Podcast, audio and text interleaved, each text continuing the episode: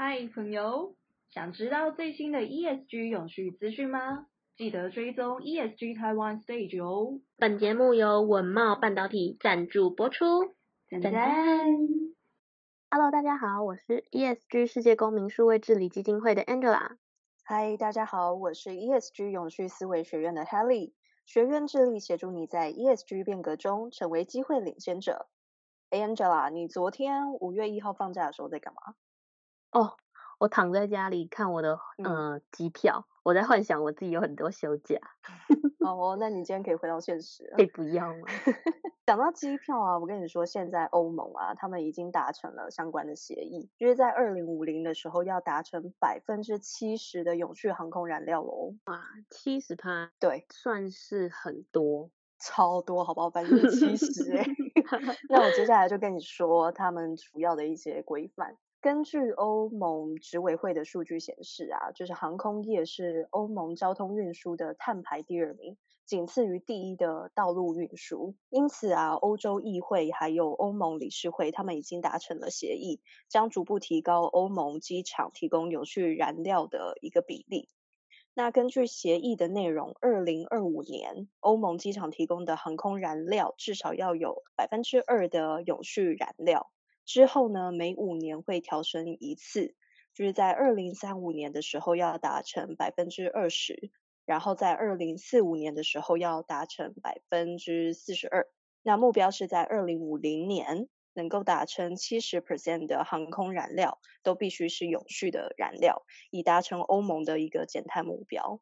在永续航空燃料的规划上，欧盟也先将食物以及饲料排除于永续航空燃料范围外，因此像是玉米、大豆、棕榈等制成的燃料就是皆不算在这个范围内。将改由农林废弃物、生殖废弃物、废弃食用油以及回收的塑胶制成的喷射燃料，同时还希望能将绿氢纳入永续燃料。此外，欧盟也将明定航空碳排的计算方式，让乘客能够清楚旅程的碳排以及各家航空公司的表现。是的，所以欧洲它现在对于永续的规范面向其实越来越广泛，那涵盖到的产业也越来越多样。因此，我觉得企业还是需要多关注相关的资讯，或许在某天它就会与你产生相关的关联性。对啊，其实这个也是我们 ESG This Week 坚持每天更新给大家的原因，就是希望能够整理最新的国内外资讯，让你再忙也可以用短短的几分钟了解最新的趋势。没错，那讲到企业的永续行动，很多文章。都有提到净零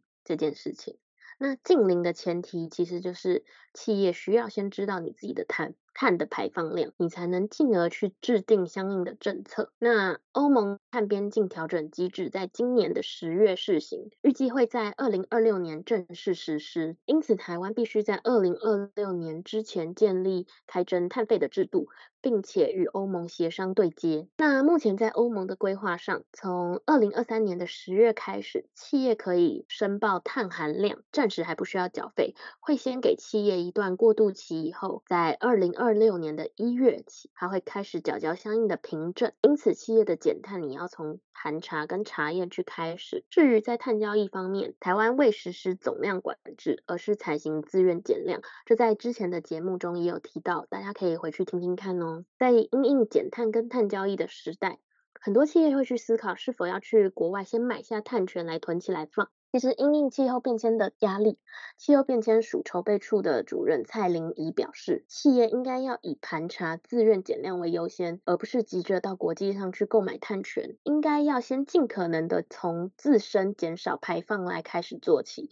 最后，在要达成碳中和的时候，视需求而购买碳权，而且他希望说，在国内买碳权，这样子才有助于降低国家整体的排放量。嗯，没错。那我们讲到碳盘查这件事情，就是我们会知道，在做碳盘查这件事情的时候，它其实细节很多，然后也很繁复。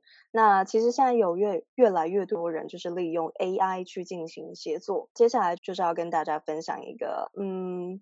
不知道对大家来说是好消息还是坏消息，但 anyway，因为时代在变，所以只要我们能够敞开心胸，就是随时的跟上脚步，我觉得就有机会不被淘汰。那接下来我就是要跟大家说，世界经济论坛 WEF 在昨天五月一号的时候，在日内瓦发布。就是由于 AI 啊、数位化，还有其他经济发展，例如转型的绿色能源，还有供应链重新再外包，预计全球的劳动市场将在未来的五年进行新动荡的一个时代。大概有四分之一的工作会发生变化，那主要是文书工作，它会加速的衰退。那技术还有网络安全的专家需求则会就是变得越来越高。那根据报告啊，像是 ChatGPT 这样的 AI 应用。工具出现，利用啊机器模拟人类推理，还有解决问题的能力，将取代许多涉及推理、沟通还有协作整合的工作角色，并使其自动化。那会造成就是现在人类明显的一些影响。另外啊，就是大概有四分之三受访的公司表示，五年内。将会预计采用 AI 技术，那可能会消灭两千六百万个记录还有行政的职位，比如说收银员、售票员，然后还有一些数据输入等等的一些职位。是的，其实我觉得听到这边，或许大家会有点紧张，但其实就像先前几次在新闻中，我们也有谈论到像 ChatGPT 啊、AI 等等的，其实最重要的一点是你如何去使用它。那我认为 AI 的定位，它更像是辅助工具，它可以节省了你寻找资料的时间，可是你更需要去培养自己辨别 AI 资讯的能力，而这也是很多专家他一直在提倡的。嗯，没错。那现在我们下一则新闻的话是关于永续教育的部分，就是现在有很多的中小学会把 SDGs 指标纳入课程当中，那为了更好的要将永续的概念从小去培养。现在台中市政府也推出一个永续低碳大会考的活动，就是为了提升台中市的学生对于国际永续议题以及节能减碳的相关知识。台中市政府永续发展及低碳城市推动办公室将举办网络大会考活动。本次活动是历年来反应最热烈的，中奖金金额高达一百万元，共计有四千五百七十五个得奖名额。凡是就读于台中市辖内国小、国中、高中以及五专学生。皆可以参加线上测验，完成大会考的挑战，并且得分达到七十分以上者，即获得抽奖的资格。那本次活动的出题呢，它将极端气候的事件啦、联合国气候变迁大会、国际碳揭露专案以及全民绿生活转型等等的主题都融入到试题当中。其实刚刚 Angela 在分享那个新闻资讯给我的时候啊，我还想说，诶，我可以去参加，我应该可以得很高分吧。然后结果发 现。他有很大的资格限制，第一个就是要台中市的市民，然后第二个就是呃学生嘛。那但是我觉得这个活动其实蛮好的啦，就是透过不断的教育，大家才有机会在同一个共识上，就是去走同一条路。接下来就是要跟大家说说外食族最需要知道的一个小新闻。根据行政院环保署统计啊，台湾每年需要用掉多少双筷子？Angela，你猜猜看。多少双筷子？嗯，每年的，哇塞，可能有上亿了吧？对，但是将近四十五亿哦。哇，你可以想想看，它的垃圾量有多庞大。那不仅制造的时候需要砍伐大量的树木，其实过程中添加的一些化学药剂，比如说漂白剂等等。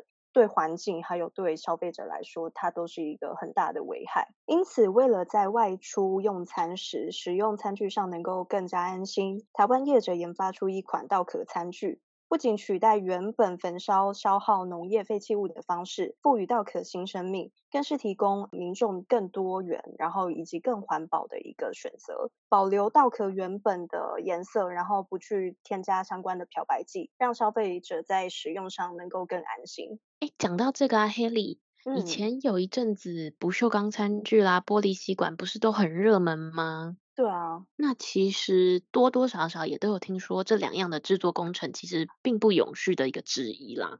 嗯，但我觉得这些应该都还有待技术上的突破。那像稻壳餐具这样子的农业废弃物再利用，我觉得除了是一种创意以外，也让人们可以有多一种的选择。嗯，真的，我觉得多元化选择对于现在的消费者来说，它是一个很重要的一件事情。没错，其实大家会用免洗筷，应该也是为了方便。